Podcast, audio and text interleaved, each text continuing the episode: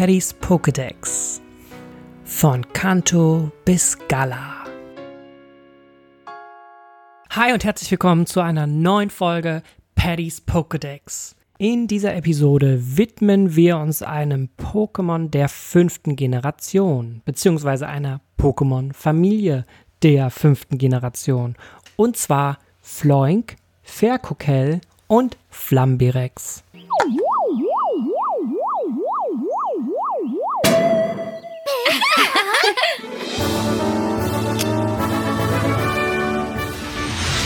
Echt klasse! Ich habe einen Floyd gefangen Daro!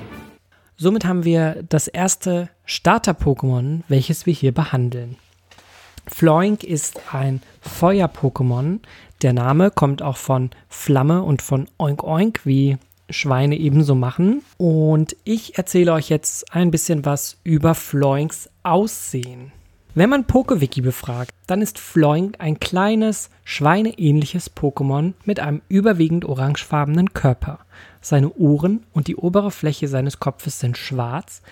In der Mitte der Schnauze bzw. über der Schnauze befindet sich ein gelber Fleck. Vorne am Kopf befindet sich seine rote Schnauze und seine Augen befinden sich teils auf dem schwarzen Fleck und auf seiner Kopfhaut. Floink verfügt über vierstämmige Beinchen, seine beiden Vorderpfoten sind schwarz und der komplette Körper bis auf eine kleine schwarze Fläche am Hinterteil ist orange.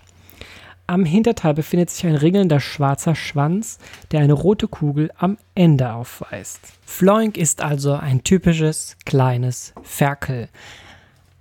Als Feuer-Pokémon ist es natürlich in der Lage, Feuer zu erzeugen, beziehungsweise Flammen zu erzeugen. Die kommen aber nicht aus seinem Mund, sondern aus seinem Rüssel. Mit diesem Rüssel kann es beispielsweise Beeren rösten und direkt fressen.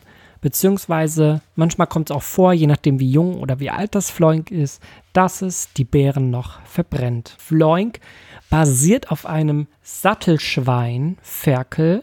Sattelschweine kann man daran erkennen, dass sie einen schwarzen Hinterleib haben. Dann sind sie so, ja, wie so sattelförmig, ja, rosa und am Kopf sind sie dann wieder schwarz. Und ja, schön an Floinks Zeichnung kann man erkennen, dass es eben auf einer solchen Schweineart basiert. Sattelschweine sind eine Unterart der Hausschweine und die haben so die typischen Eigenschaften. Also das ist jetzt was, was für die Interessierten vielleicht spannend sein kann. Sie haben hervorragende Muttereigenschaften, eine gute Weidefähigkeit und sie sind vollkommen anspruchslos an die Umwelt, fressen wahrscheinlich auch alles. Schweine sind ja sowieso auch so Allesfresser und holt euch einfach ein Sattelschwein. Floink entwickelt sich dann weiter zu Ferkokel. Das ist natürlich der Name, wie er sich schon erschließt, ist immer noch auf Ferkel und auf Kokeln. Das ist die Weiterentwicklung von Floink und die im Gegensatz zu Floink steht aber dann schon auf zwei Beinen. Ferkokel basiert vermutlich auf einem Hausschwein und gleichzeitig aber auch auf einem Ringer, also auf einem Kampfsportler.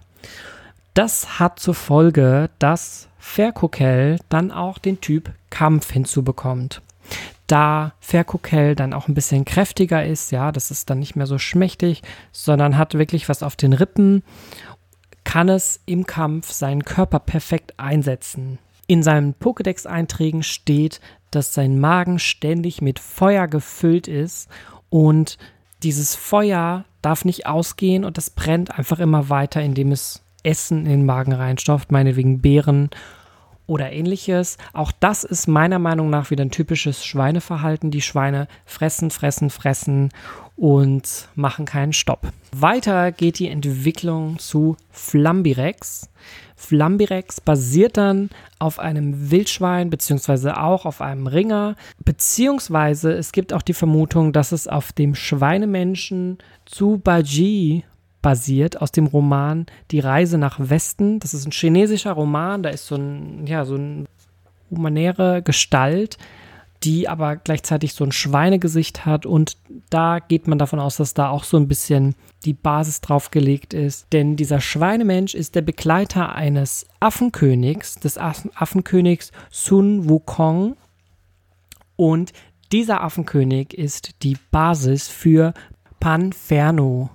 Panferno ist das Feuerstart-Pokémon der vierten Generation. Ja, das ist der Affe und da liegt es dann auch einfach nahe, dass die, ne, wenn das eine der Affenkönig ist, dass dann der Begleiter sozusagen Flambirex ist.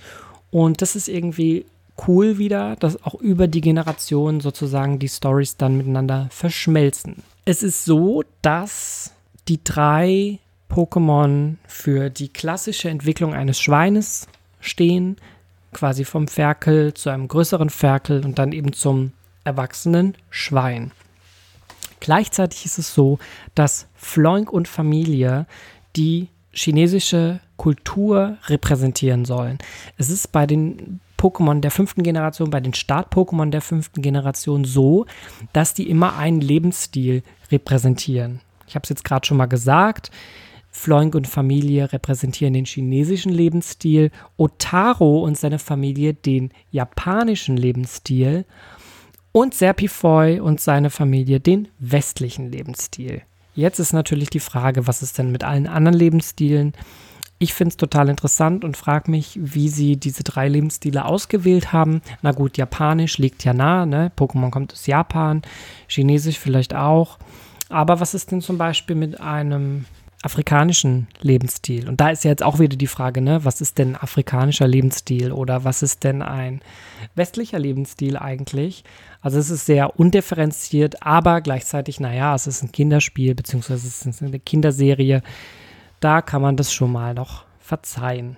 Im Laufe der Entwicklung nimmt Floink immer mehr an Fülle und an Kraft zu, also ne, von Floink zu Ferkokel zu Flambirex. Das Schweineschema bleibt aber erhalten. Also es gibt ja Pokémon, wo dann wirklich tatsächlich das Tier auch wechselt. Ich denke jetzt gerade an meinetwegen auch Pepek, der von einem Specht bis zu einem Tukan hinterher äh, sich entwickelt sozusagen.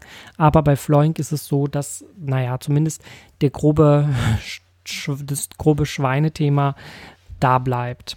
Die Verzierungen nehmen natürlich zu. Ne? Man sieht so, Floink ist noch relativ einfach gehalten. Dann bei Ferkukel kommen so ein paar Windungen und Verzierungen und dann eben bei Flambirex stärker. Flambirex hat dann auch einen Bart, ja, wirkt dann auch viel erwachsener sozusagen. Und was man noch dazu erwähnen kann, ist, dass Flambirex tatsächlich das schwerste Feuer-Pokémon ist. Ist natürlich dann auch im Angriff sehr, sehr langsam, ne? hat eine sehr niedrige Initiative.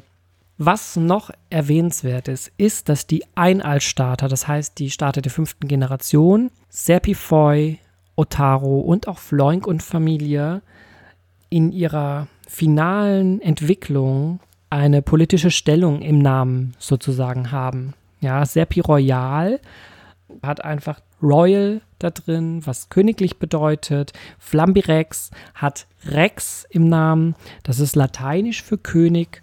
Und Admurai hat Admiral im Namen.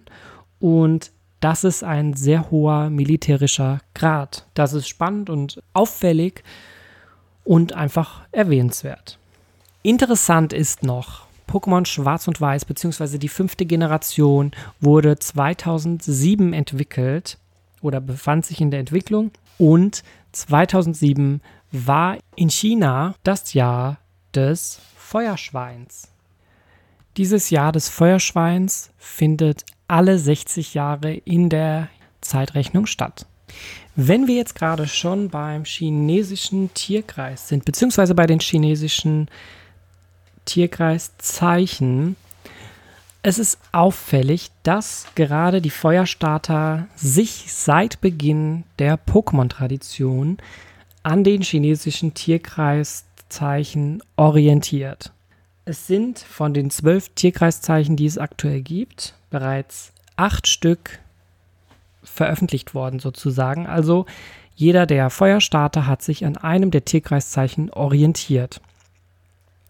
In der ersten Generation war es Glurak. Glurak basiert auf einem Drachen. In der zweiten Generation war es Feurigel und seine Familie als Ratte. Da muss man jetzt dazu sagen, gut, Feurigel könnte, ne, das ist ein Igel, beziehungsweise soll ein Igel darstellen, Aber es ist ja so, man sollte den Pokémon-Machern auch noch einen kleinen Spielraum da übrig lassen. Aber ne, wenn man das jetzt im übertragenen Sinne schaut, dann passt das schon. In der dritten Generation, in der dritten Generation ist es Logok. Logok basiert, oder die Familie basiert auf einem Huhn bzw. einem Hahn und ne, fängt mit Flemly an, wird dann zu Jungglut und dann zu Logok. In der vierten Generation ist es Panferno. Ich habe es vorhin schon mal gesagt. Panferno ist ein Affe, beziehungsweise die ganze Linie ist affenähnlich. Dann in der fünften Generation das Schwein, ja, Flambirex und Familie.